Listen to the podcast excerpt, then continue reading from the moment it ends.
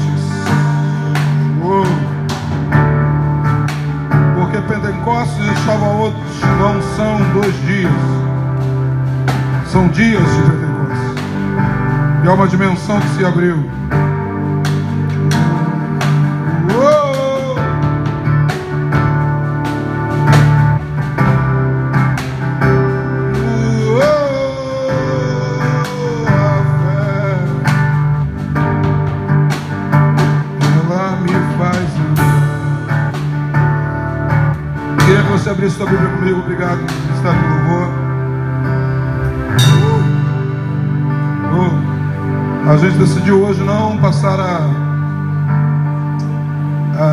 a ministração ao vivo. Ela vai ser gravada em áudio. Já está sendo gravada, na verdade. Depois a gente só vai editar. E vai ser colocado tanto na, na plataforma, no Spotify, no, e também será distribuída na, no grupo de WhatsApp da igreja. A comunidade da igreja vai ser distribuída essa mensagem. É uma mensagem de cunho restrito, a gente não queira que ganhe uma ampli- amplitude maior do que precisa, precisa ganhar, porque nós queremos falar para vocês, para os filhos da casa, para aqueles que estão vindo aqui, para aqueles que já foram instruídos, para que já estão num nível um pouco mais avançado disso que nós estamos falando desse mês, que é o mês propício, que é o mês de Sivan, é o mês da que o Senhor ele abre algumas dimensões espirituais, algumas janelas espirituais para nós, e nós precisamos viver e avançar debaixo dessas janelas. Amém? Eu quero só que você entenda que o fato de você não saber das coisas que eu estou falando não significa que elas não aconteçam, então você precisa ser apresentado a isso.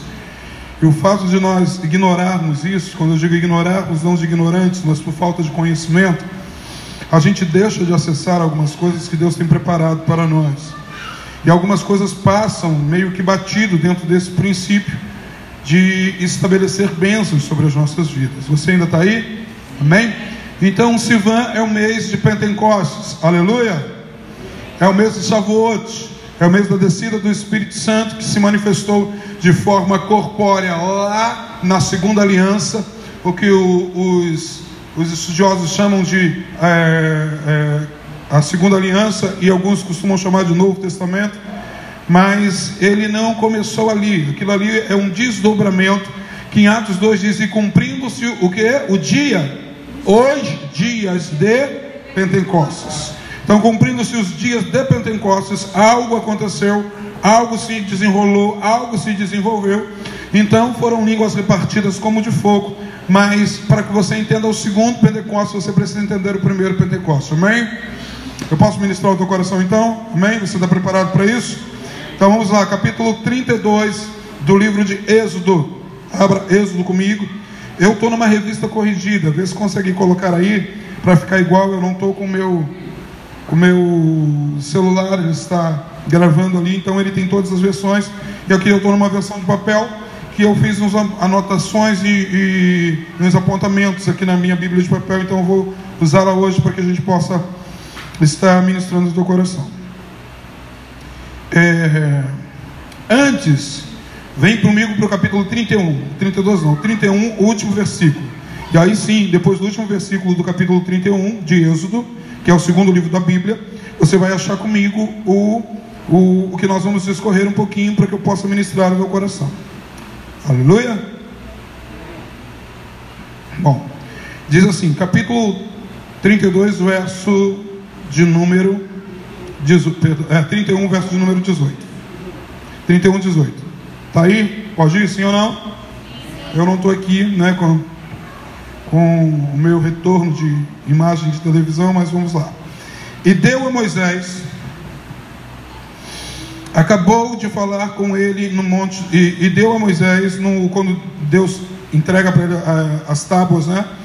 Acaba de falar com ele no Monte Sinai, e aí eu tenho algo mais interessante para falar contigo um apontamento, algo que a gente aprofundou mais um pouco e a gente vai discorrer sobre isso aqui mais um pouquinho. Bom, então após de ser entregue a Moisés, né, falou ele no Monte Sinai, as duas tábuas do, do testemunho. Amém ou não amém? Quais são as tábuas do, do testemunho? Iago perguntou ainda se eu ia usar. Eu falei que não ia, mas deixa eu.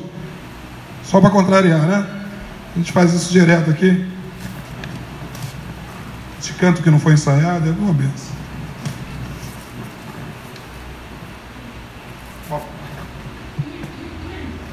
Aqui estão as dez tábuas. Perdão, os dez mandamentos, as duas tábuas.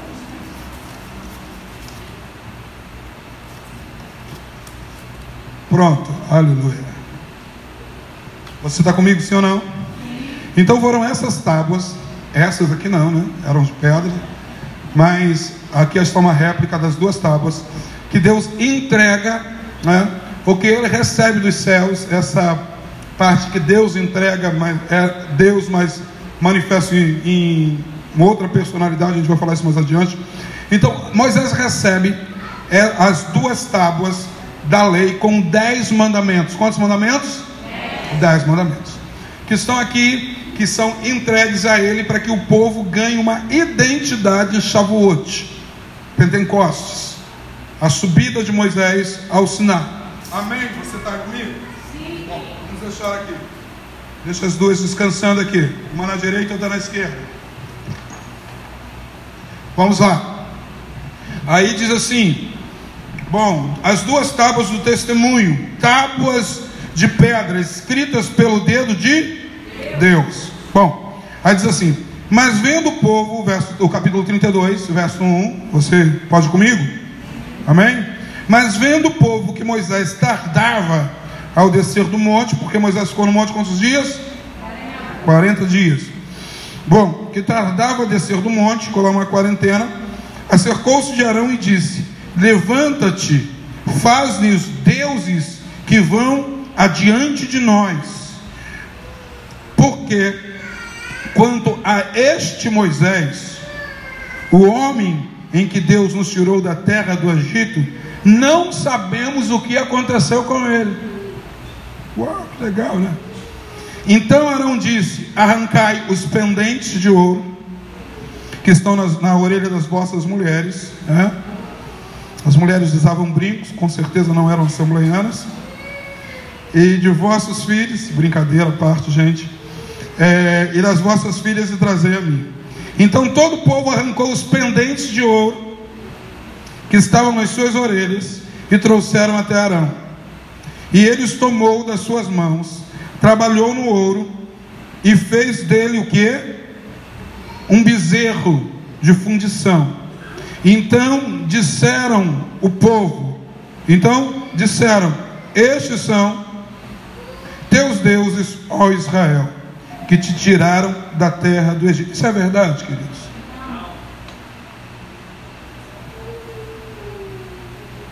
Mas por que que isso aconteceu? Porque Shavuot é uma estação que Deus nos chama para uma intimidade. E Deus nos chama para subir com Ele numa dimensão junto com o profético e aquele que nos lidera. O interessante é que Deus, no início, no princípio, nos primórdios, Deus nunca quis um representante é, que falasse por ele, ele queria falar com o povo, sim ou não? Desde o começo, é só você ler um pouquinho de Êxodo, você vai ver. Só quando o povo viu que teve raios, relâmpagos, trovões, etc., Eles falam, poxa, ô Moisés, fale você com Deus. Deus não precisa falar com a gente, não, que ficou horrorizado com a manifestação de monte tremendo, fumegando, relâmpagos, raios, a voz estridente do Senhor. Fala ao Senhor. Interessante é o seguinte: quando Deus quer, nos, quer se relacionar conosco, Ele quer conosco intimidade, e a gente não pode de maneira nenhuma transferir isso para uma liderança. A tua intimidade com Deus é tua. Então não venha botar a responsa da tua falta de intimidade no meu ombro, que não é minha, é tua. Você precisa se relacionar com Deus. Porque se você não subir junto com o líder, aqui embaixo você está propício a adorar outros deuses. Porque quem não sobe fica vulnerável aos demônios que andam por baixo. Quem não sobe fica vulnerável, suscetível às necessidades espirituais e podem se corromper no processo. Porque Moisés subiu, Moisés estava num nível elevado. A liderança que Deus escolheu para poder tirar o povo do Egito andava com Deus estava num nível. Só que o povo falou: é demais para a gente. Deixa esse nível de intimidade só para os pastores, só para a liderança, só para o levita, só para o diácono. A gente fica aqui. Deus fala com eles e eles falam com a gente e a gente só segue. Deus está te chamando esses dias para se relacionar com Ele no nível mais íntimo. Você, você ainda está comigo aqui, sim ou não? Então, você não. Porque o que, que acontece? Quem não sobe, ele pega líder mais fragilizados que não subiu e induz esse líder a erro. Botou Arão para fazer bezerro de ouro. Você está comigo, sim ou não? Aí, olha só, só para a gente começar a ministrar. Só para a gente começar a liberar sobre a sua vida. Nesse momento, Moisés está lá em cima. E aí, o que que acontece? Quando Moisés ele entra numa dimensão da eternidade, quem não sobe fica suscetível ao, uh, suscetível ao Cronos. E ele acha que está demorando.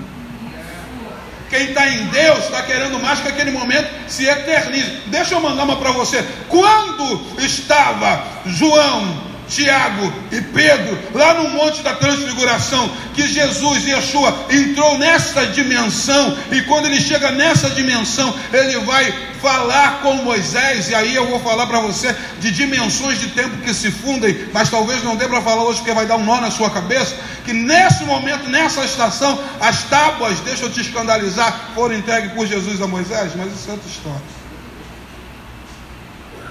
Não vou falar sobre isso hoje senão te confunde. Jesus entra numa dimensão, mas quem está no tempo, quem sobe com Jesus quer eternizar o momento. O que, que eles falaram? Alguém lembra? Vamos fazer três tendas, porque eles entraram numa dimensão de eternidade. Quem está em dimensão de, de eternidade não tem pressa de sair. Quem está embaixo está tá achando que está demorando, porque os níveis são diferenciados. Pentecoste é para que Deus te traga para um nível que você não tenha pressa de sair da presença. Por quê? Porque você está se relacionando com Ele. Os três disseram: vamos fazer uma tenda e vamos eternizar. Os caras não queriam saber mais de, do Tiago menor, de Tiago menor, de Tiago maior, do Tiagão, de Tiaguinho, para Zebedeu. Ninguém sabia, queria saber de mais ninguém. Eu quero. Ninguém mandou eles não subirem. Já que a gente subiu, vamos eternizar isso aqui. Vamos fazer uma tenda. Bota aí na tenda. A tenda é para habitação. Eles não queriam só a experiência, eles queriam habitar naquele nível de dimensão espiritual. Então, de Sivan é o mês para entrar numa intimidade e não sair dela. Ao mês de Zebulon, Zebulon aponta para habitação. É isso, Johnny? Aumentar o nível. Fogo em Deus em ver a casa lotada como está hoje. Porque esse mês é o mês de buscar proximidade. Porque quem não busca subir, quem não busca intimidade, vai fazer bezerro de ouro não vai ter, não vai ter a noção da dimensão que estava. Porque às vezes o líder está lá no alto e quem está embaixo está provocando uma rebelião. Quem sobe não rebela, Quem sobe quer habitar. Quem está a nível baixo quer rebelião. Tem necessidade. E a pessoa fica tão, tão, que ela não tem dificuldade de entregar o que Deus deu para ela para outros deuses. Porque quem não faz altar faz bezerro. Você está comigo ainda, amém? Por isso que esse nível de palavra não pode abrir, porque tem gente que não está não tá preparado para ouvir isso. Quem não faz altar faz bezerro. Eu posso mais um pouquinho? Isso tudo aconteceu no mês de Sivan. Vamos lá, vamos adiante. Versículo de número 32, versículo de número 19. E aconteceu que chegando Moisés ao arraial, você está aí? Está na tela aqui? Bom, e aconteceu que chegando Moisés ao arraial, e vendo o bezerro e as danças, amados, se você não adora o eterno, você vai adorar alguma coisa. Entenda isso. Você não vai passar sem adoração. Você só precisa escolher. Igual, amados, a liberdade. Você foi chamado para ser escravo. Que é isso, pastor? Mas a Bíblia diz que nós somos, nós somos livres debaixo de uma palavra do Senhor para nos tornarmos servos de orelha furada. Nós somos livres porque somos escravos voluntariamente do Senhor. Porque somos servos. Sabe por quê? Porque Ele comprou. Você sabe o que é resgatar? Resgatar, você não resgata ninguém para ser livre. A pessoa, você resgata, você compra. Você pode até deixar ela livre, mas ela tem dono. Por isso que Deus diz: eles, Eu serei o Deus deles, e eles serão o quê? Ou você faz parte, você é da propriedade de Deus, no mundo espiritual não tem neutralidade. Ou você está de um lado, ou você está do outro. Simples assim. Então, o que, que acontece nesse momento? Moisés está, está descendo, e aconteceu que chegando Moisés ao arraial, vendo o bezerro e vendo a adoração, entenda: o que Deus colocou na sua mão é para adorar a Ele. Porque se você ler antes, Deus já tinha entregado um projeto de adoração. Mas quando a gente não sobe, a gente quer adorar do nosso jeito. A gente quer pegar os nossos recursos para fazer aquilo que nós queremos fazer, não que Deus determinou que façamos. A gente começa a caminhar debaixo de desobediência. E essa estação não é uma estação para desobedientes, essa é uma estação para aqueles que se inclinam. Essa estação é para que Deus arranque a teimosia de alguns. Porque tem algumas pessoas, se você aconselhar ela a fazer uma coisa, ela faz outra só para dizer, eu posso fazer. Ninguém me manda. Meu corpo, minhas regras. Eu faço o que eu quero. Você ainda está aí? Então, a doutrinação atual é para que você se rebele contra a autoridade. E a, e a, e a, a, a palavra diz que você precisa se submeter a ela, quando ela é dada por Deus. Eu vou conseguir mais um pouco. Diz assim: E quando chegou Moisés viu danças, e acendeu-lhe o furor. Ali Moisés ficou brabo. No alto dos seus 80 anos, ele falou: Que que é isso? Ele pega as tábuas da lei e faz o quê? Quebra. Arremessa das mãos. Ao pé do monte. Tomou o bezerro que tinha feito e queimado no fogo. E queimando no fogo. Moeu até que ele se tornou o quê? Pó. Então, o espargiu sobre as águas e deu de beber aos filhos de Israel. Cuidado com o que você adora, porque isso pode fazer parte de você de forma perpétua.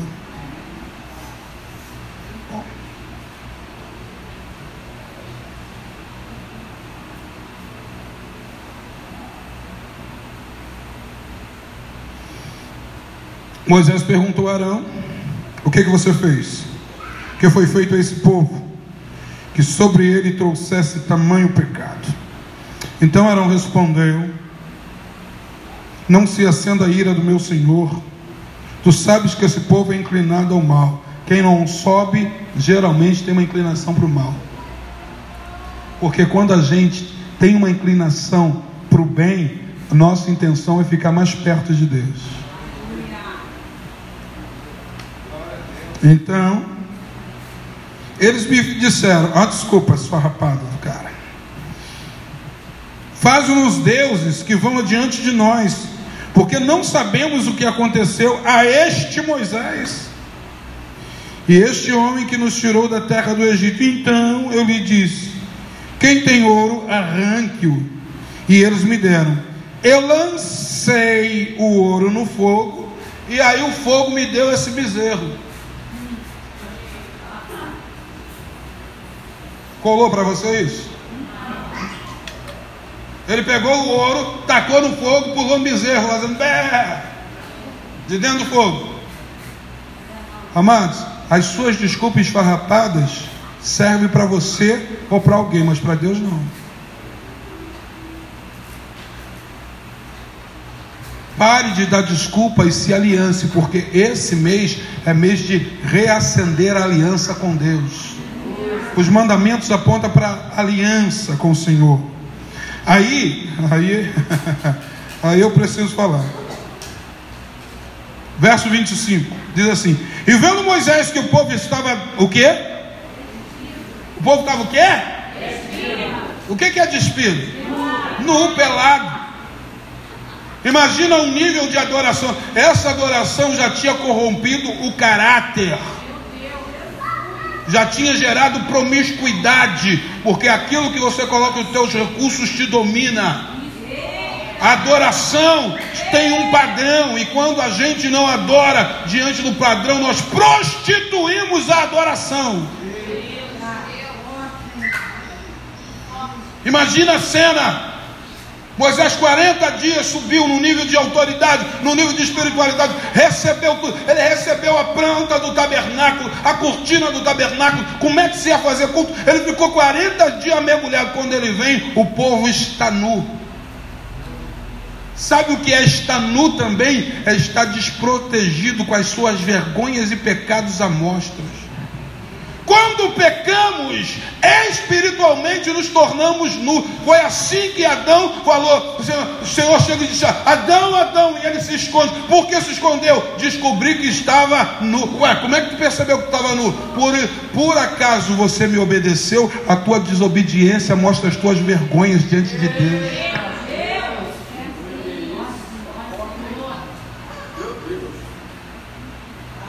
Você ainda está aí? E aí Moisés desce e vê que o povo está nu, despido.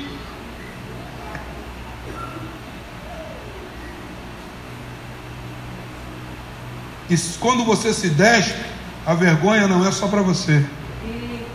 A vergonha é para os seus inimigos. Diz aqui: não tinha ninguém vendo, mas no mundo espiritual, Moisés falou, já estão expostos no mundo espiritual. Os nossos inimigos já têm trunfos para nos vencer, porque o povo se despiu da glória. E quando a gente se despe, não se despe só de roupa, a gente se despe de glória. Porque o pecado arranca a cavode que nos cobre. Porque quando Adão caiu, Adão não caiu por pecado ou simplesmente a glória que lhe cobria, porque em Salmos diz que de glória e honra o coroaste, e a coroa caiu da cabeça de Adão, ele perdeu a autoridade, ele não pôde nem mais ficar no jardim, porque ele não exercia autoridade no mundo espiritual, porque a nudez dele expôs a autoridade dele aos inimigos.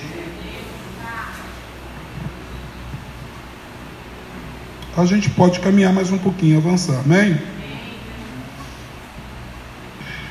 Pôs Moisés na porta do arraial e disse: Quem é do Senhor, faça o quê?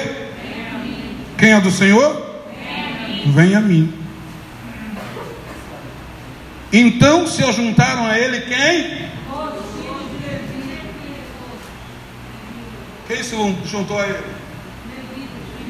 Os levitas.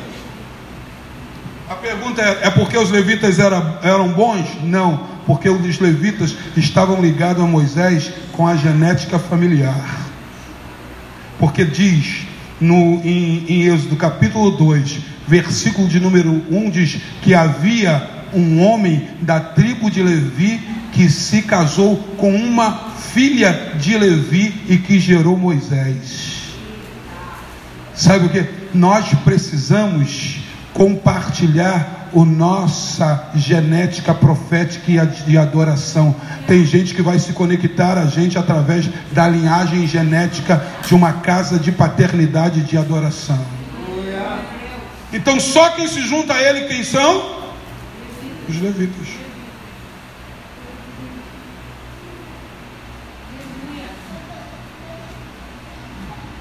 Vocês sabiam que até então o projeto era quem serviria no tabernáculo seriam os primogênitos, porque eles seriam do Senhor. Não haveria uma classe para servir o Senhor específica até aqui. Mas com esse ato de se separar, Deus falou: agora diante de mim, para me servir, só os levitas. Porque atitudes nossas de nos posicionarmos na estação certa, no tempo certo, faz Deus nos separar e nos elevar para algo específico. Posso ser profeta para a tua vida? Esses dias são dias que o Senhor está te separando para algo específico, para te marcar para uma missão específica, para uma causa específica, para fazer o do nome dele um memorial nessa terra. Toma posse.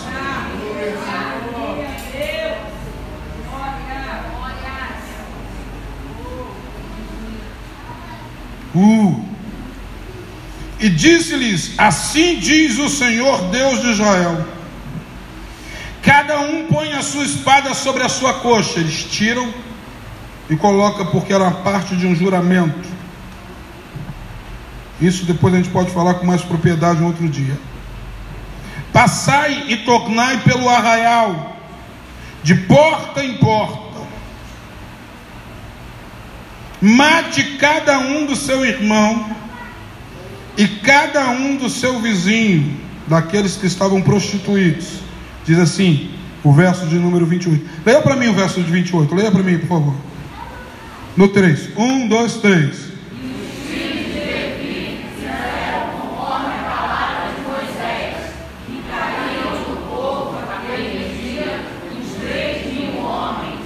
Deixa eu te falar uma coisa.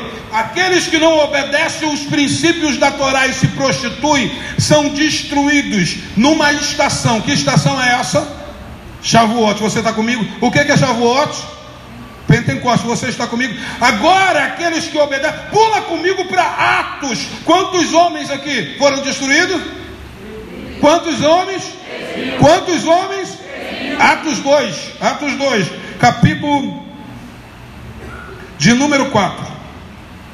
41. Atos 2, 41. Vem comigo aqui para que você para que eu comece a pregar. Agora é só introdução. Aí depois disso a gente começa a ministrar o teu coração. Para que você entenda.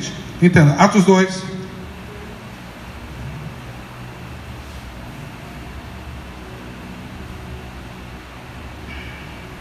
Deixa eu ler do verso 30. O que, que aconteceu em Atos 2, amados? Bom, deixa eu ler o verso 2, o, o, o verso 1, 2, 1, 2, 1, bota o 2, 1. E cumprindo-se o dia de Pentecostes. Que dias é esse de Pentecostes? O que aconteceu lá na descida do monte também era Shavuot, porque Shavuot é do hebraico e Pentecostes é do grego, que quer dizer a mesma coisa. Você está comigo? Aí o verso 2 de Atos 2 diz: E de repente veio do céu um som como um vento veemente, impetuoso, que encheu toda a casa. Estavam assentados e foram vistas por eles línguas repartidas como de fogo, a quais puseram sobre cada um deles, e todos foram quê? Cheios do Espírito Santo, e começaram a falar em outras línguas, conforme que o Espírito havia lhe concedido que falasse. Em Jerusalém estavam habitando judeus, homens religiosos de todas as nações que estão debaixo dos céus. E quando ocorreu que aquele ajuntamento de multidão estava confusa, porque cada um ouvia falar na sua língua, e todos estavam pasmados e maravilhados, dizendo uns aos outros: porque esses homens são simples, são galileus, todos os homens estão falando. O que, que eles estão falando? Pois Ouvimos cada um falar na nossa própria língua, que somos nascidos, partos, medos, elamitas, que habitam na Mesopotâmia, Judéia, Capadócia, Ponto, Ásia, Frígia, Ipa, Egito, Líbia, Cirene, forasteiros, romanos, judeus, prosélitos, todo mundo cretenses, a, a galera toda estava lá e todo mundo ouviu. Aí um dizia, ah, esses caras estão cheios de cachaça. Verso 13, tomaram muito vinho. Não é isso que diz? Então Pedro diz, verso 14: Porém, Pedro, colocando-se de pé, com os onze, levantou a sua voz e disse: Homem judeu, sou, e todos que habitam em Jerusalém, Seja isso notório, escutai as minhas palavras. Esses homens não estão embriagados, como vocês pensam, porque são apenas nove horas da manhã. Ah! Mas isso é para cumprir pelo que foi dito pelo profeta Joel, que nos últimos dias acontecerá que derramarei do meu hospital. Ok, você está comigo, amém? Pedro está explicando o que está acontecendo. Você ainda está aí, né? Sim. Verso 37, pula para o 37. Quando tiver aí, diz, já está na tela. Ah, e ouvindo eles isso, compungiram-se com o seu coração e perguntaram a Pedro e os demais apóstolos: O que faremos, irmãos? E Pedro lhe disse: O que? Arrependei-vos, porque agora é o segundo grande Pentecostes, é o segundo grande Shavuot. Arrependei-vos cada um de vós e seja batizado em nome de Jesus Cristo para perdão de quê? Dos pecados e recebereis o dom do Espírito Santo, porque toda a promessa vos diz respeito a vós e aos vossos filhos e todos que estão longe, tantos que Deus chamou e vai chamar. E com muitas outras palavras isso testificava e exortava, dizendo: Salvai-vos dessa geração perversa, de sorte que foram batizados, que de bom grado receberam a palavra do Senhor naquele dia e agregaram-se à igreja quantas pessoas? Ah! Se a desobediência matou três mil, a obediência trouxe mais três mil. Estava aí a remissão do pecado do primeiro Shavuot. No segundo Shavuot, Deus traz a ressurreição de um povo para impactar. Se alguns foram perdidos pela desobediência, outros serão elevados pela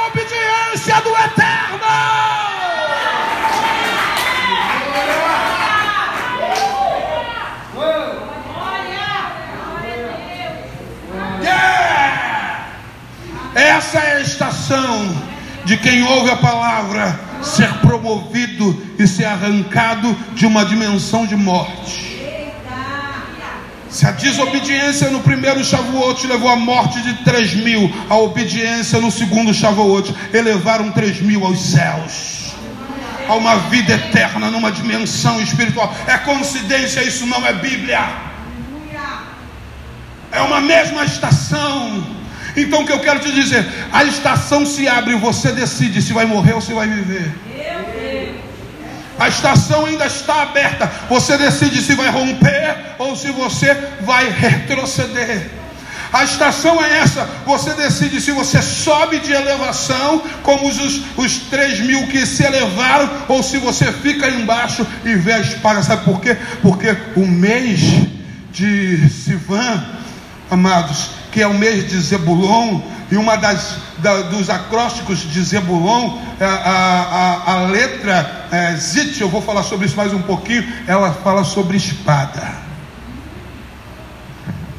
Ou se é a espada da morte, ou se é a espada da vida, porque diz que a palavra é mais penetrante do que uma espada, e ela traz vida mas a espada para os infiéis traz morte, a espada para os fiéis. Uau! Você está aí, senhor? Não? E a gente precisa entender essa estação que o Senhor está nos dando, o que a gente está vivendo. A filha falou comigo que ontem, foi ontem, Valéria, elas, eles saíram e passaram em frente a um banco. E quando chegou em frente a um banco, havia uma oferenda imensa. E quando ela chegou no lugar de destino, que ela falou com outra pessoa, e ela estava comentando, aí falou que chegou um zap para essa pessoa de várias fotos, de grandes ofertas. Aí ele perguntou: Por que, que você está fazendo isso? Ela falou: Porque esse mês é o que, que ela falou?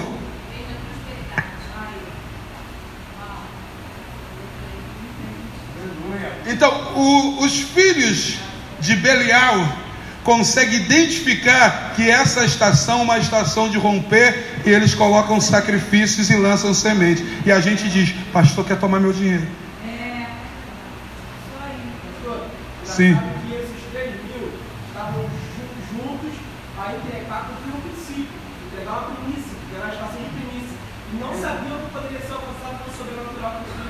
Mas eles estavam debaixo de quê?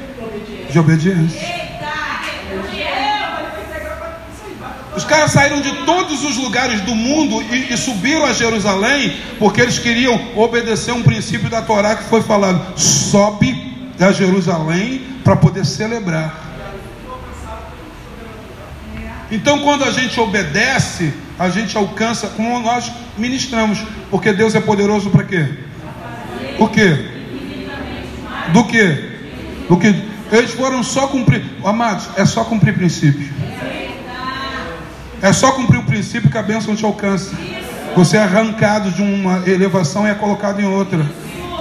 Aí sabe o que, que acontece? Por, por eles saberem que essa estação é uma estação que está aberta, que uma dimensão está aberta espiritual, amados, sabe o que, que eles fazem? Eles aproveitam a estação de conexão com o espiritual e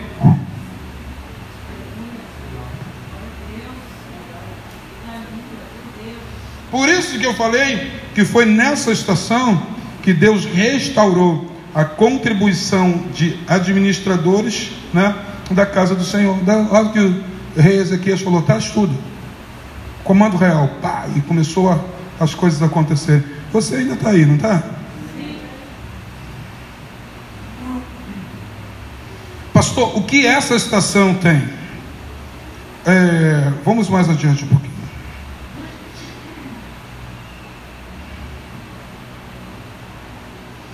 Esse mês é o mês para receber a plenitude da misericórdia. A plenitude da misericórdia. Pelo que? Pelo, pela obediência. Exatamente. Wagner adiantou justamente o que eu ia falar.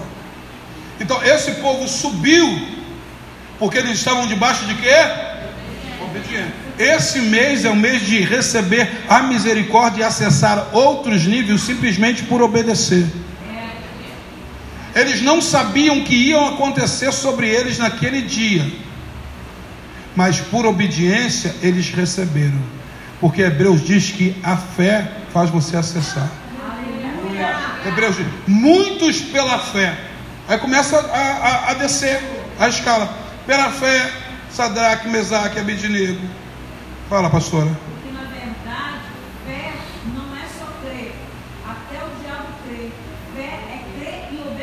Exato. Meu pai dizia, o diabo ele ele crê, estremece, mas não obedece. Tem muita gente parecida com o diabo no meio da igreja. Que é isso, pastor? Sim. Tem gente que crê, estremece, até dá uma chorada. Na hora do mover, ele pô, mas na hora de obedecer, ele fala: Não.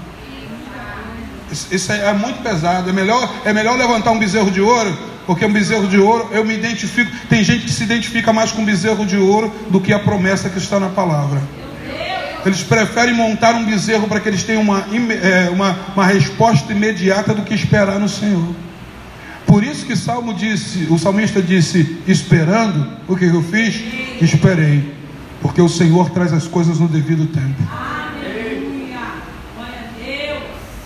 Então, esse mês é o mês de receber a plenitude da misericórdia.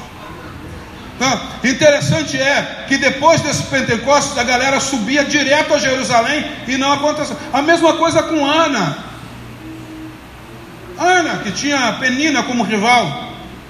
O que, que ela tinha que fazer? Subir a Siló, porque o tabernáculo é, era móvel, então ele ficava em Siló, não tinha um templo em Jerusalém, então o lugar da adoração era em Siló. Então havia um comando do Eterno que tinha que subir no lugar do tabernáculo onde era a morada. Então ela subia todo ano e o Senhor não dava filho para ela. Porque a gente sabe o que, que a gente faz? A gente tenta uma vez, tenta a segunda vez, aí tenta a terceira, não dá certo, a gente desiste. Por quê? Porque a gente não caminha por fé, a gente caminha por vista. E a fé está ligada à resiliência. Não é quanto o mundo ou a vida vai te bater. Você vai continuar apanhando e vai continuar de pé, porque o Senhor vai te sustentar. Por isso que dos frutos da estação, dos sete frutos, é a tamareira, porque ela é da família das palmeiras. Ela se enverga com o vento, mas ela não quebra. Ela está guardada.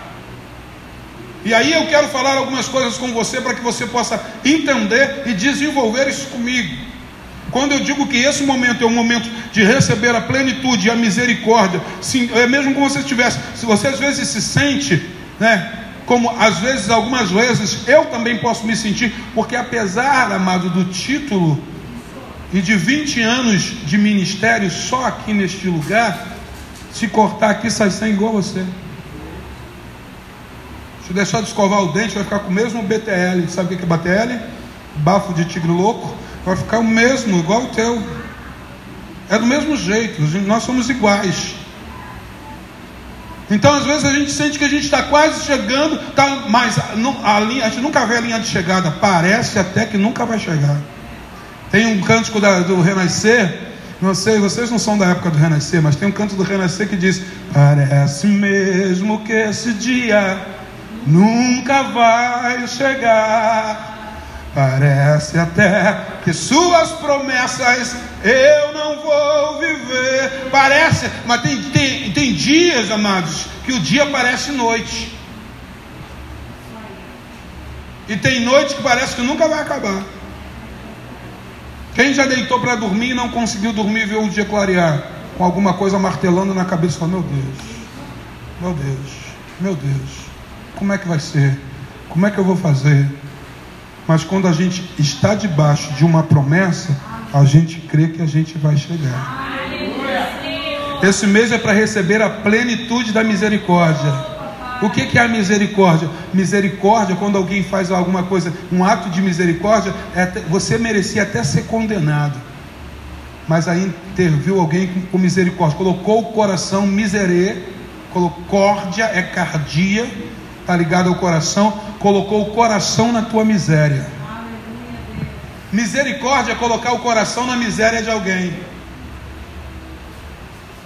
mesmo sem merecer, como diz pecador, Paulo diz, o mais miserável, mas tu tem misericórdia de mim.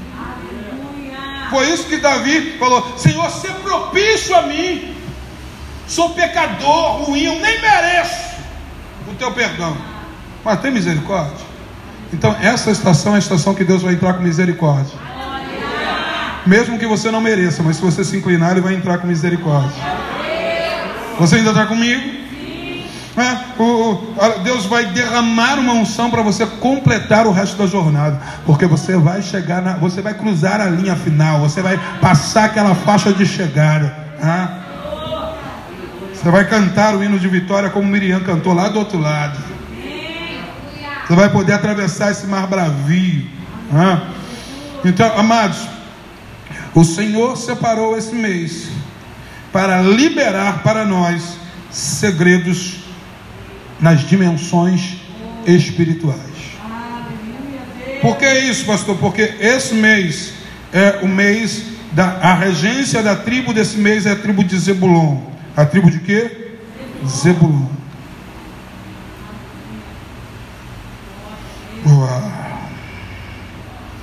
E o interessante é que essa tribo, vem comigo, Gênesis.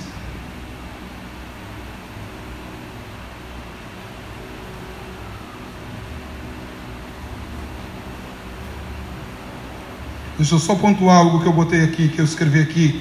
Este mês é o mês do povo se unir ao seu líder na busca e na entrega. Vamos repetir? Esse mês é o mês do povo se unir ao seu líder na busca e na entrega. A entrega do que Deus colocou na sua mão é para construir altares e tabernáculos, e não para fazer bezerro de ouro. Cuidado com o que você está em mãos e ofertando e oferecendo a quem? Aleluia, aleluia. Eu coloquei aqui, eu anotei aqui. Quando um líder sobe sozinho, ele ouve a voz de Deus. Mas o povo que fica no sopé, que fica embaixo, ele passa a dar ouvido aos demônios do deserto. E sabe o que os demônios do deserto vão falar para você? Faça um bezerro de ouro. Substitua a tua adoração. Substitua a tua crença. Substitua a tua fé. Está demorando muito. Você não, vai valer a pena. Você não vai conseguir. Quem falou que você ia conseguir já morreu. Você sabe lá o que aconteceu com Moisés? Começou a ouvir os demônios do deserto. Amados, o perigo, o perigo, o, o, que, o que desgraçou a humanidade, que a Eva parou de ouvir a voz de Deus e deu ouvido aos, aos demônios. Você ainda está aí? Sim. Vamos lá, Gênesis, vamos para Gênesis, capítulo de número 30, primeiro livro da Bíblia. Nós temos tempo, já estourou? Ah, tem tempo, aleluia. Glória a Deus. Só estou falando há 50 minutos, mas ainda temos mais um tempinho. Perdão que eu atrapalhei o louvor, né? Acho que tinha mais uma canção, mas eu precisava ministrar com propriedade. Capítulo 30, verso 20.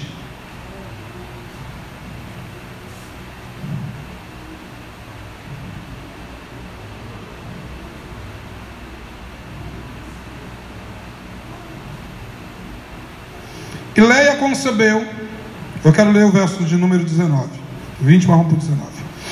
E Leia concebeu outra vez.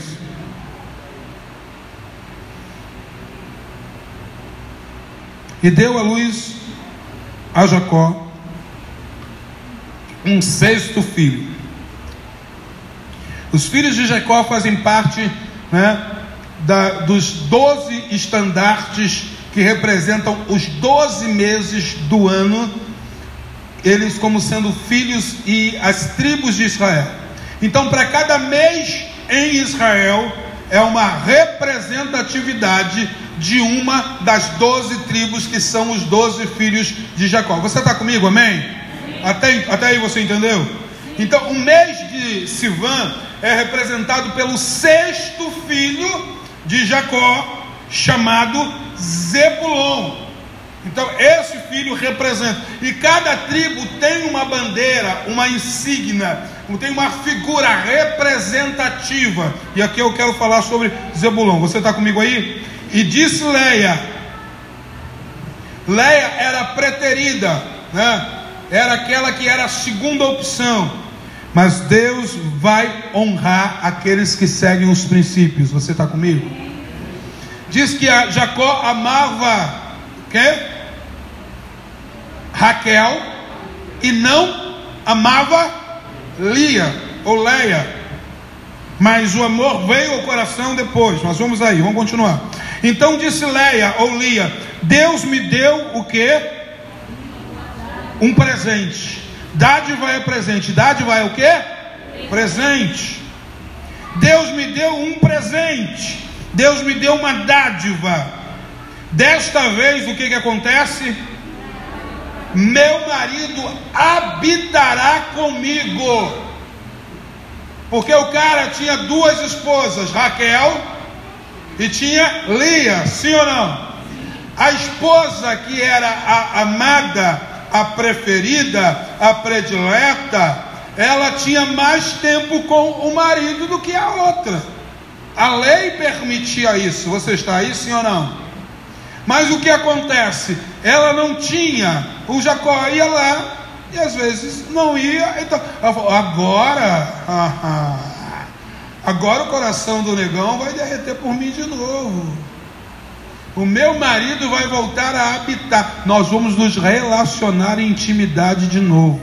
Zebulon é o retorno da intimidade. Ele diz, ela diz: O meu marido vai fazer o quê? Morará. Por isso que habitar, fidelidade, aliança pura, habitação. Zebulon aponta para habitação.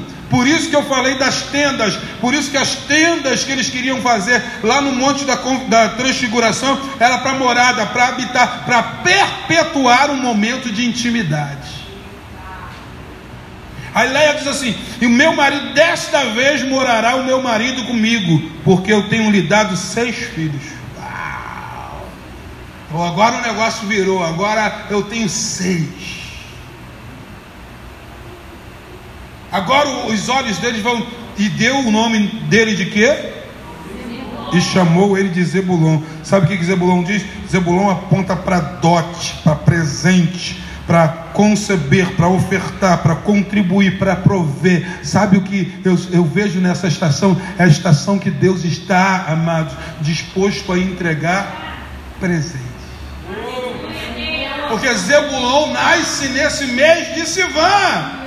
É o mês que Deus separa alguns que eles eram, amados, preteridos aos olhos de outros. Eu vou te dar presente. Amados, levanta a mão, porque essa estação é a estação de Deus conceber presentes, conceber dádivas, é a oportunidade dele contribuir com algo a mais sobre a tua vida, te prover de algo que fará você ascender, ter habitação, voltar a ter intimidade.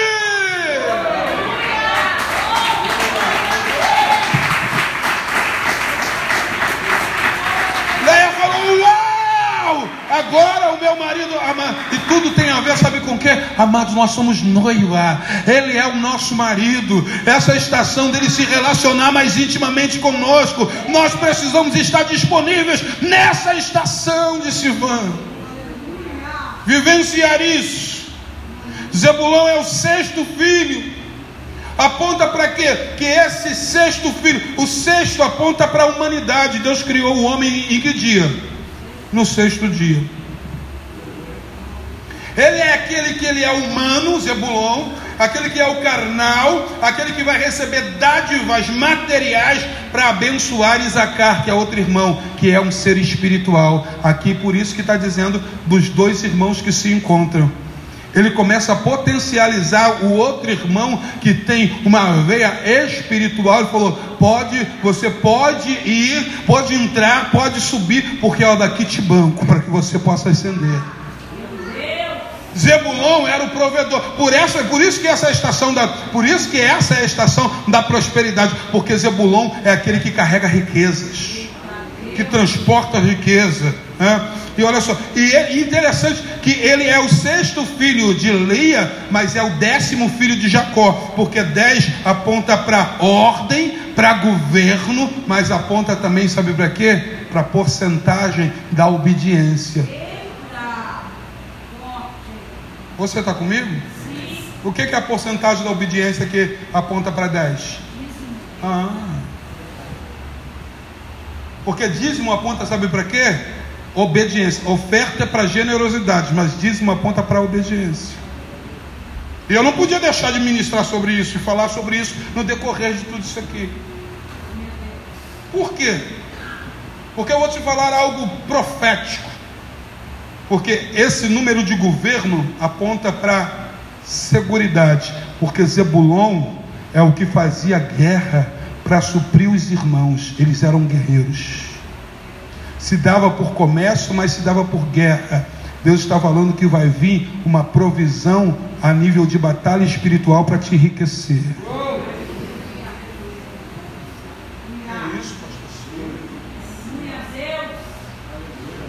Porque o Senhor da guerra, o Deus Sabaote, quando você vê isso é tão importante, porque deixa eu te falar uma coisa, vem comigo.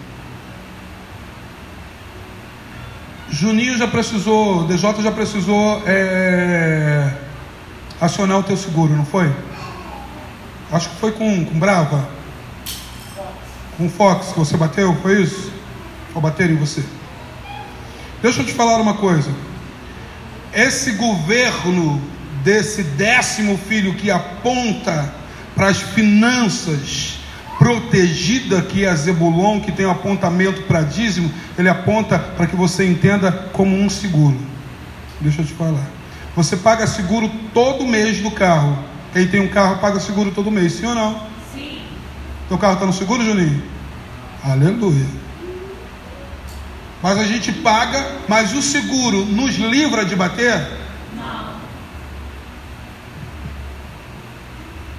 Quando o apontamento de Zebulon, que aponta para 10, que aponta para a porcentagem que nós entregamos a nível de dízimo, esse dízimo é um seguro por obediência. Mas isso não impede, amados, de nós sermos atingidos por algum acidente ou sermos roubados. O seguro te impede de ser roubado? O que, como o seguro funciona? Se você for roubado, se você for bater, o que é que você faz? Aciona o seguro. Quando você está debaixo de obediência, você pode acionar os céus. Sabe por quê? Porque lá em Malaquias diz: faz prova de mim. Se eu não vos abrir a janela do céu, primeiro obedece e depois faz prova. Tem gente que está querendo fazer prova sem obedecer. Se você está vivendo sem seguro, vai cobrar, pra, vai acionar quem? Eita, Deus, é forte. Acontece prejuízo, sim ou não? Sim. Quem já bateu ou já perdeu um carro sem seguro sabe como dói pagar algo que você não tem mais. Então, quando eu caminho para a unção de Zebulão, eu estou na obediência do décimo filho, dos 10%. E se der errado, eu chamo os guerreiros.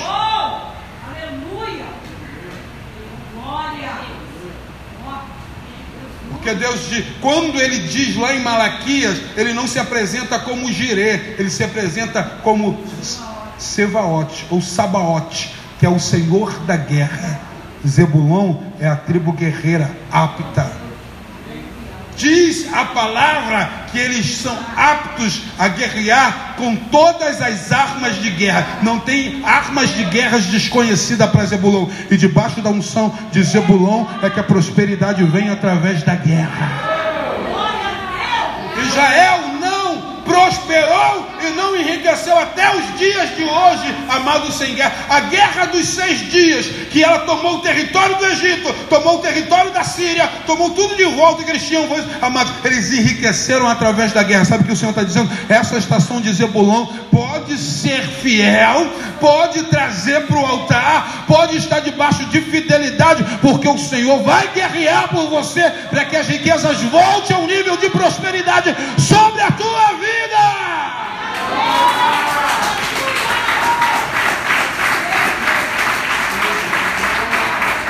A obediência não te livra do acidente nem do furto, mas te dá autoridade para acionar.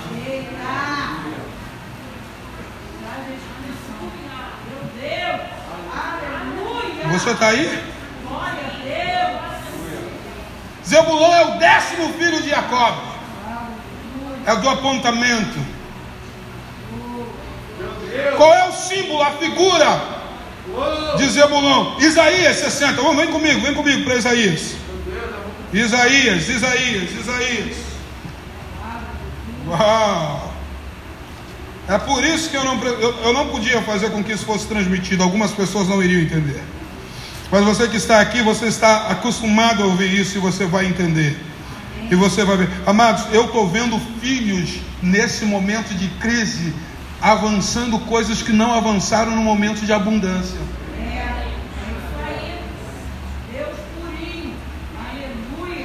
Está com um mano, filhão nosso lá que a gente sempre está conversando. Ele tá, estava ele tava com 70 mil na rua. Tinha uma oficina, um cabo frio, e simplesmente o prefeito falou: nem de porta fechada vocês podem trabalhar, senão nós vamos multar vocês.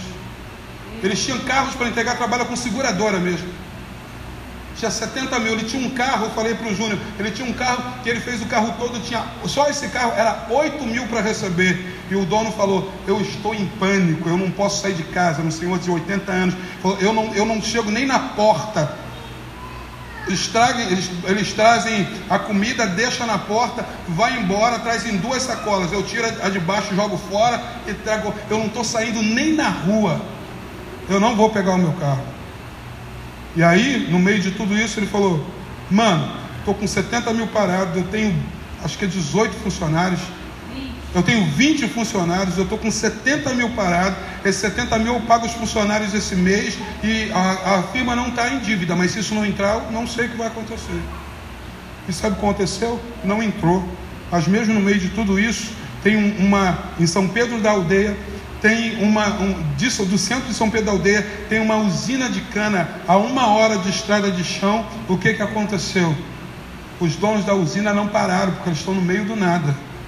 Eles falaram: vem para cá, que nós temos aqui 38 máquinas que nós temos que colocar ar-condicionado em todas. O contrato é teu, não quero nem que faça orçamento de outro lugar. Ele falou: só a entrada que ele deu eu quitei tudo e pode passar mais três meses fechado, que não vai me trazer problema. Sabe o que eu quero te dizer, amados? No meio da crise, o Senhor faz, sabe o que? Os guerreiros, ele levanta espiritualmente para guerrear por você. Alguém com coração totalmente generoso. Eu falo isso direto, eu vou almoçar, uma vez eu tô, tô por ali, passo na casa, passa aqui vem jantar, a gente vai jantar, ah, tem um livro para você, me dá, quando eu abro tem 300, 400 conto dentro do livro. Ministrei no, no, altar dele uma vez, ele me deu, me deu, pegou todos os envelopes e me deu. Quando a gente chegou dentro do carro, tinha um relógio de 6 mil reais dentro do, do envelope. Então, quando você segue a nível de obediência, sabe o que, é que acontece? As suas guerras entram os guerreiros que Deus falou: Faz prova de mim que eu mando os meus guerreiros. Porque eu sou Jeová Sabaote, eu sou o Senhor da guerra.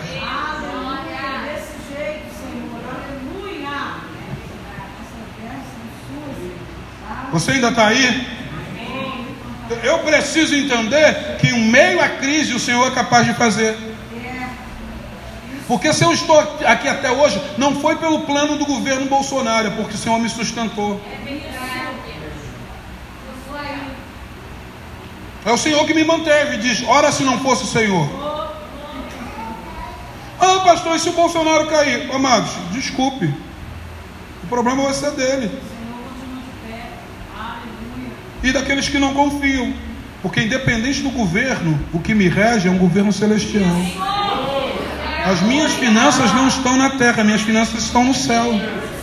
O que, que eu preciso fazer? Eu preciso andar em obediência para acionar meu seguro.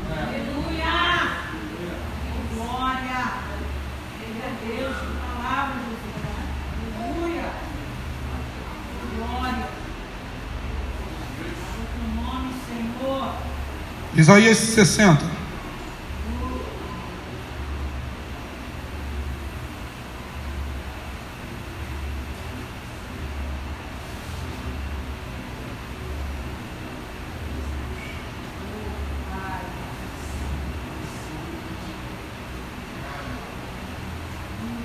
Levanta-te depressa, resplandecente, levanta e resplandece, porque já vem a tua luz. E a glória do Senhor vai nascendo sobre ti. Hum. Porque eis que as trevas cobrirão a terra e a escuridão os povos, mas sobre ti o Senhor virá surgindo e a sua glória se verá sobre você. Olha o que está dizendo: independente do que está acontecendo em volta, a luz do Senhor vai te achar. Você está comigo? Sim. Ah, está escuridão. Não tem problema, a luz do Senhor me acha. Aí diz assim: E os gentios caminharão na tua luz. Ó, oh, ainda está dizendo que alguém vai andar na minha aba.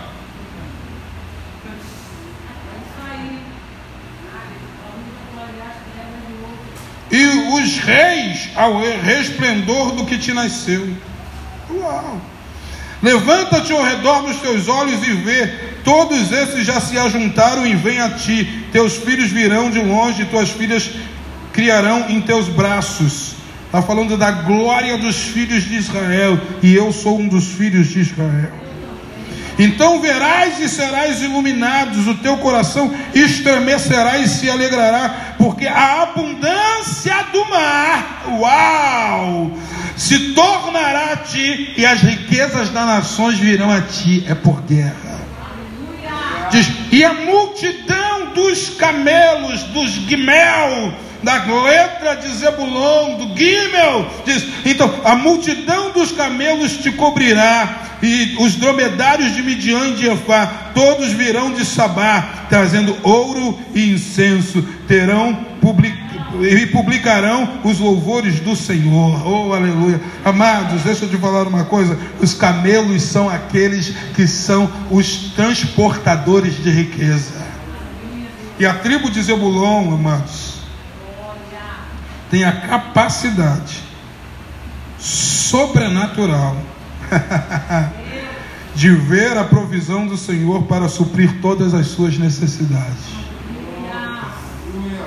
Foi o que Abraão, quando estava para sacrificar Isaac, ele olha para o lado e o que, que acontece? Ele vê um carneiro. Então, quem está debaixo da tribo de Zebulon vai olhar e vai ver a provisão do Senhor aonde ele menos esperava de ter.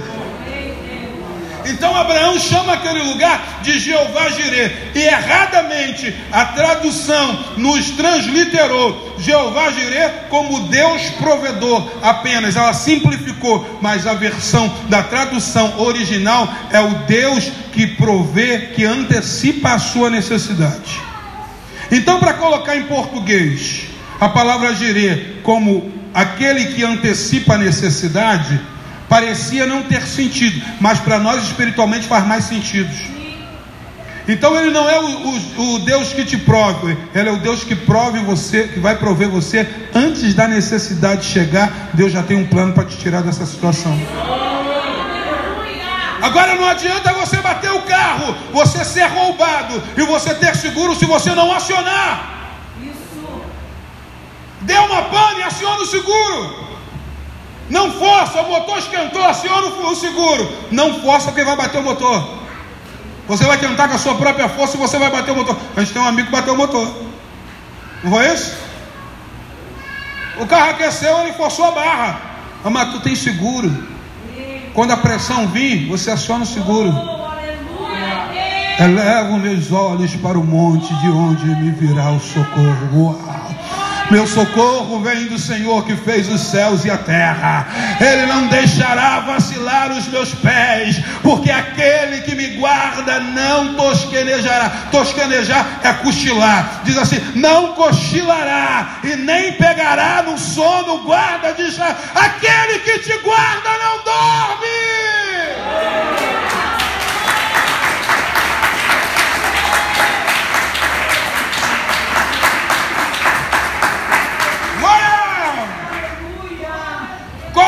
Os apontamentos para esse estandarte? A tribo de Zebulão, o estandarte dele é um navio. Uau! E navio, amados, é o condutor de riqueza desde os primórdios. E navio, desde os primórdios, eles são armas de guerras poderosas. As marinhas que ganhavam as guerras, amados, porque elas vinham, elas bombardeavam. A história do Rio de Janeiro tem muito disso. Por que tem os fortes no Rio de Janeiro? Porque os fortes eram justamente para impelir os navios que vinham com suas armas de guerra porque o navio trazia riqueza, mas também era detentor do poder bélico. Aí que está dizendo, Zebulon, ele tem a riqueza, mas ele tem a arte da guerra junto. Se você está debaixo dessa unção, você vai guerrear e vai prosperar nesses dias. Uau! Cabe mais um pouco de Bíblia, sim ou não? Então vamos lá. Gênesis capítulo 49. Hum, agora já estamos em cima. Eu acho que vai rolar quarta-feira mais um pouquinho. Não vai dar para falar tudo. 49, verso 13. Gênesis, Bereshit 49, verso 13. Quando estiver na tela, diz para mim, está na tela.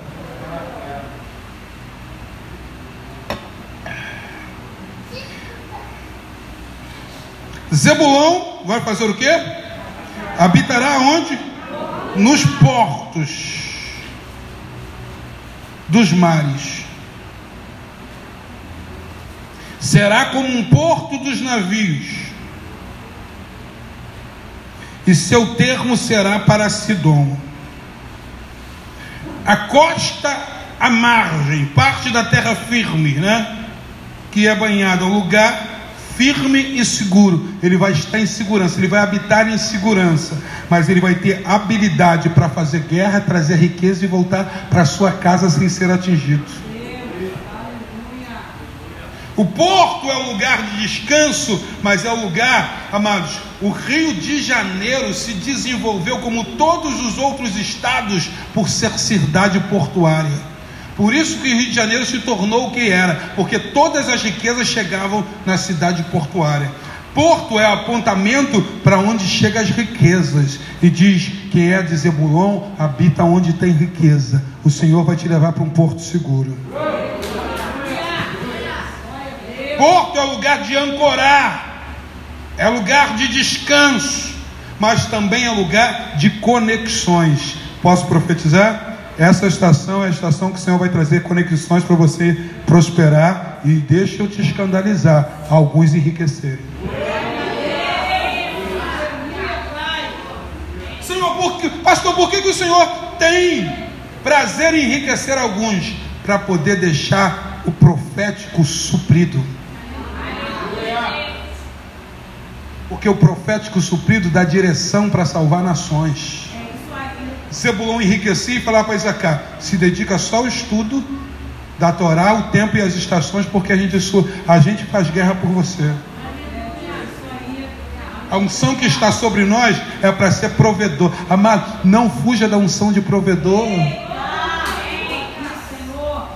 Uma vez a gente estava num lugar, várias pessoas falaram, Aí eu sentei na cabeceira da mesa. Quem senta na mesa vai pagar a conta. Eu falei, eu tomo isso para minha vida, porque um dia serei eu que vou falar, é tudo comigo.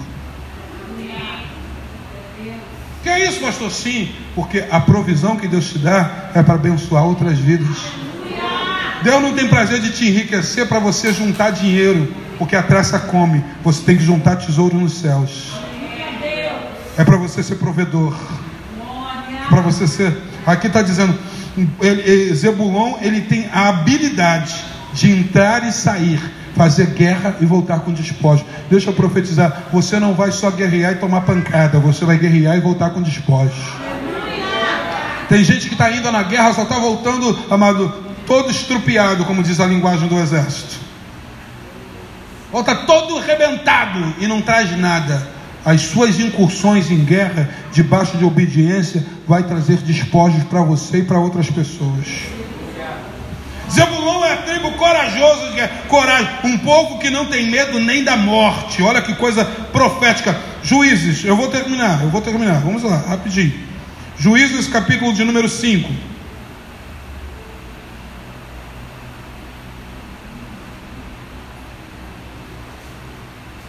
Cinco dezoito. Zebulon, quando estiver na tela, diz para mim que está na tela, senão. 5,18. Zebulon é um povo que. Que faz o quê? Expõe a sua vida à morte. Como? Também na Fitale e nas alturas do campo. Zebulon não tinha dificuldade para guerrear. Quem está debaixo da unção de Zebulon não é frouxo. Ah, eu tô com, tá com medo de quê? A Bíblia diz ser forte e corajoso. Não temerei aos dez milhares que me cercam. Amado, essa frase é uma loucura. Como é que tu não vai temer dez mil? Porque quem está contigo é maior do que dez mil. O mesmo que proferiu essa frase diz: mil cairão do meu lado, dez mil do outro lado. Mas eu estou aqui, ó, pleno. Por que, que eu estou pleno? Porque eu sei que meu redentor vive. Eu sou, eu sou capacitado para a guerra pelo Senhor, porque Davi diz: É Ele que adestra as minhas mãos e os meus dedos para a batalha. Você não está adestrado por qualquer um, você está debaixo da unção de Zebulon. Ah, fala sério.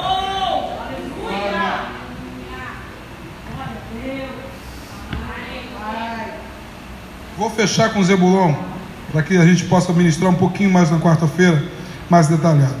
Agora eu marquei aqui com um envelope. Deixa eu ver se eu acho aqui. Deuteronômio, acha aí. Deixa eu até botar minha oferta aqui.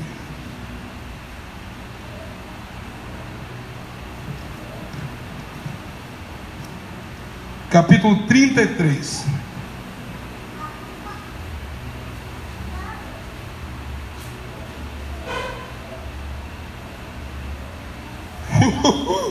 yeah! Quando o Senhor me chama, Ele chama para especificidades. Eu precisarei ser específico naquilo que o Senhor me chamou, e o Senhor vai me suprir naquilo que Ele me chamou. Amém?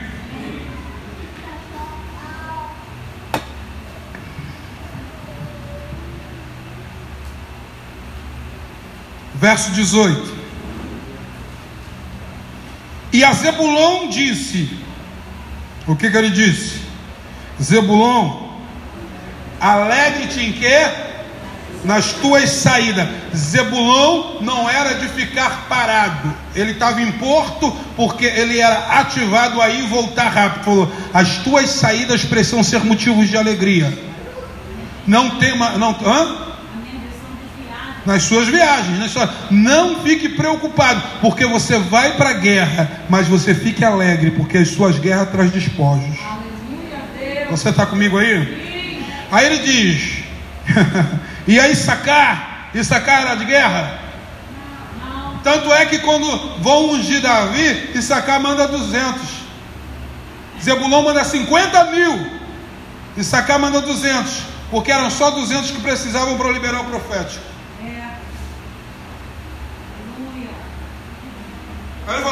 Sabe o que diz aqui? Cada tribo tem a sua especificidade. Deus chamou cada um para uma coisa.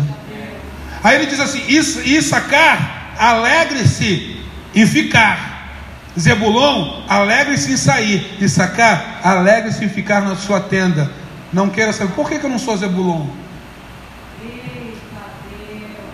Porque tem gente que está vendo que é de uma tribo e está vendo outra Está vendo que ela está fazendo algo porque. Não, não foi porque Deus não te chamou para ser. Por que, que alguém enriquece e a minha é só o necessário? Porque você tramita num nível que Deus escolheu, não foi você que escolheu, ele escolheu para outro.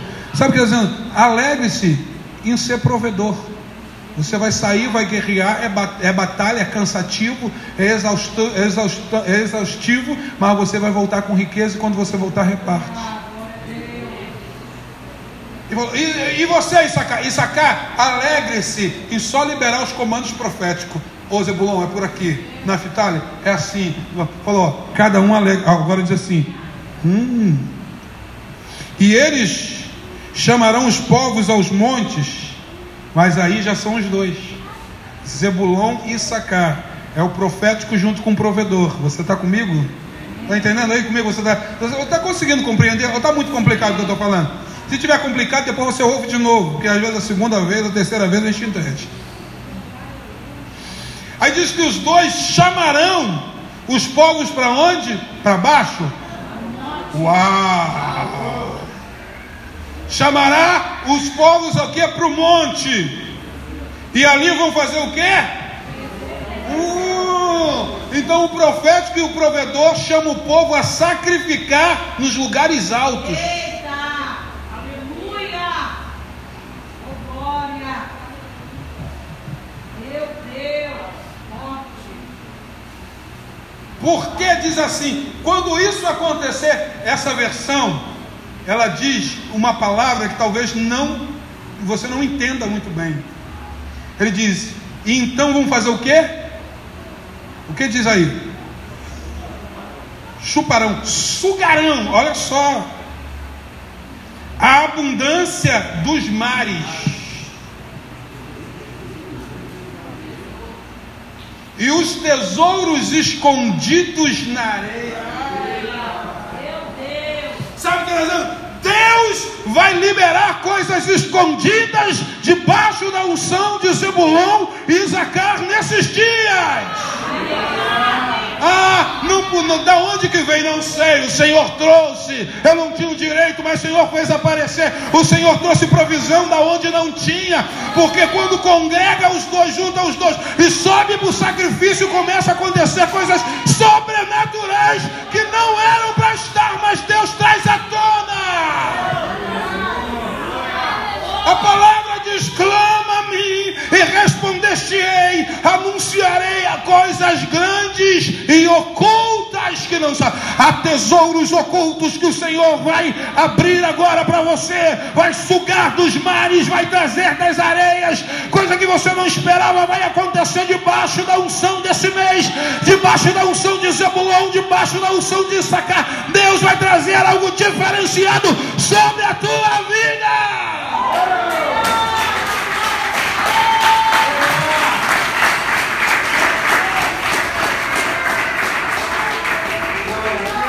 Pode trazer a ceia que eu vou fechar. Provérbios 26. Por isso que eu estou dizendo: quem não ouvir as mensagens e não tiver vindo os cultos, vai boiar. Mas como é que está todo mundo numa dimensão, amado? Porque quem estava subiu. Quem está quem tá ouvido subiu. Quem não ouviu vai ficar no pé do monte, vai ficar fazendo bezerro de ouro. Se alegrando com bezerro de ouro. E se desnudando e se expondo. Uau.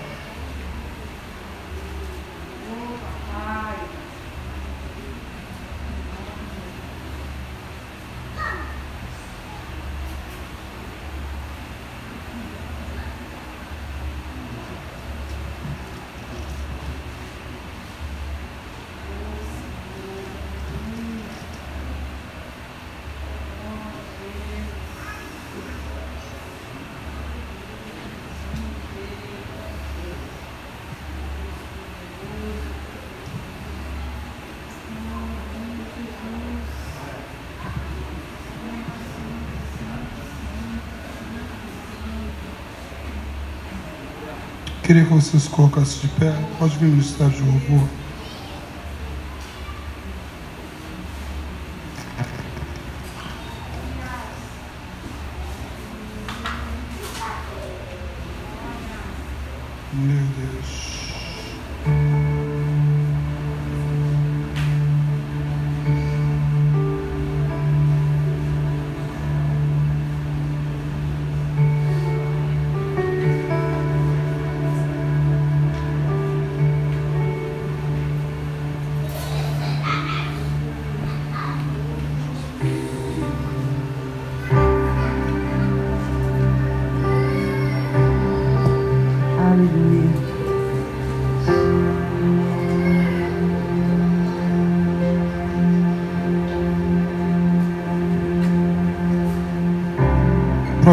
25. Eu anotei errado aqui, por isso que eu dei uma perdida.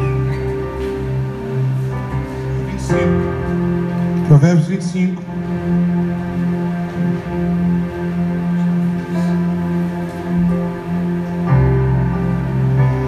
Provérbios 25 diz assim: Também estes são os provérbios do sábio Salomão,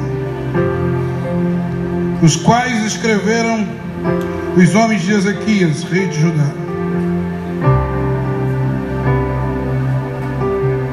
A glória de Deus está em quê? Hã? Leia aí para mim. Outra versão diz: encobrir as coisas. A glória de Deus está em quê? Para quê? Para que você clame. Ele diz: clame a mim, responder-te-ei, anunciarei coisas grandes e ocultas que não sabes. A glória de Deus é escobrir, é encobrir algumas coisas. Aí diz assim: olha o- o- a sequência.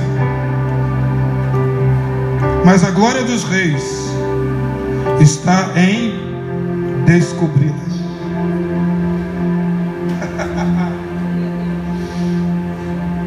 A unção de Zebulon era para descobrir as coisas escondidas. A unção do rei é para revelar as coisas. Então tem coisas na sua vida que precisam ser reveladas, riquezas ocultas. Diz que Zebulon traria as riquezas ocultas. Oh, vai sugar, vai chupar dos mares as riquezas e vai. E aí quando chegar com essa capa, vai falar, vamos subir, porque está vindo um tempo novo de revelação, de glória, de graça, de manifestação de presença. Essa estação é a estação que Deus está virando a nossa sorte e o nosso destino. O que eu posso fazer nessa noite? Eu posso me render ao altar do Senhor e dizer: Senhor, eu quero renovar a minha aliança através da palavra. Eu preciso renovar a aliança através da palavra. Porque esse mês é o mês da palavra revelada. A palavra estava oculta, sim. A palavra estava com Deus e a palavra era Deus no início de tudo. Mas foi entregue a Moisés primeiro lá Sinai. E depois o Verbo se fez carne, a palavra se fez carne e habitou entre nós. O Senhor esconde, oh, mas chega uma hora que o Rei revela. Aqueles que estão debaixo da unção real vão poder desvendar segredos e mistérios. Clama-me e responder-te-ei, anunciar-te-ei grandes e firmes que não sabes. O Senhor é bom. Oh, o Senhor é bom. Senhor, esse mês é um, é um mês de altar, é um mês de aliança no altar, é um mês de obediência ao altar. E todos aqueles que desobedecem ao altar, ele- eles incorrem no risco de serem alcançados pela espada de Levi. Mas aqueles, mas aqueles que obedecem ao Senhor, eles são alcançados pela espada de Pedro. E não é a espada que cortou a orelha de Malco, é a espada da palavra de reconciliação e traz três mil de volta. Morreram três mil no primeiro Pentecostes e agora no Pentecostes da segunda aliança nasce três mil almas diante do Senhor. O Senhor está mudando as estações, porque é Ele que muda o tempo e as estações. Eu não sei se você está distanciado do Senhor, eu não sei se você está afastado do Senhor, mas esse mês é o mês de você, debaixo da unção de Zebulon, você colocar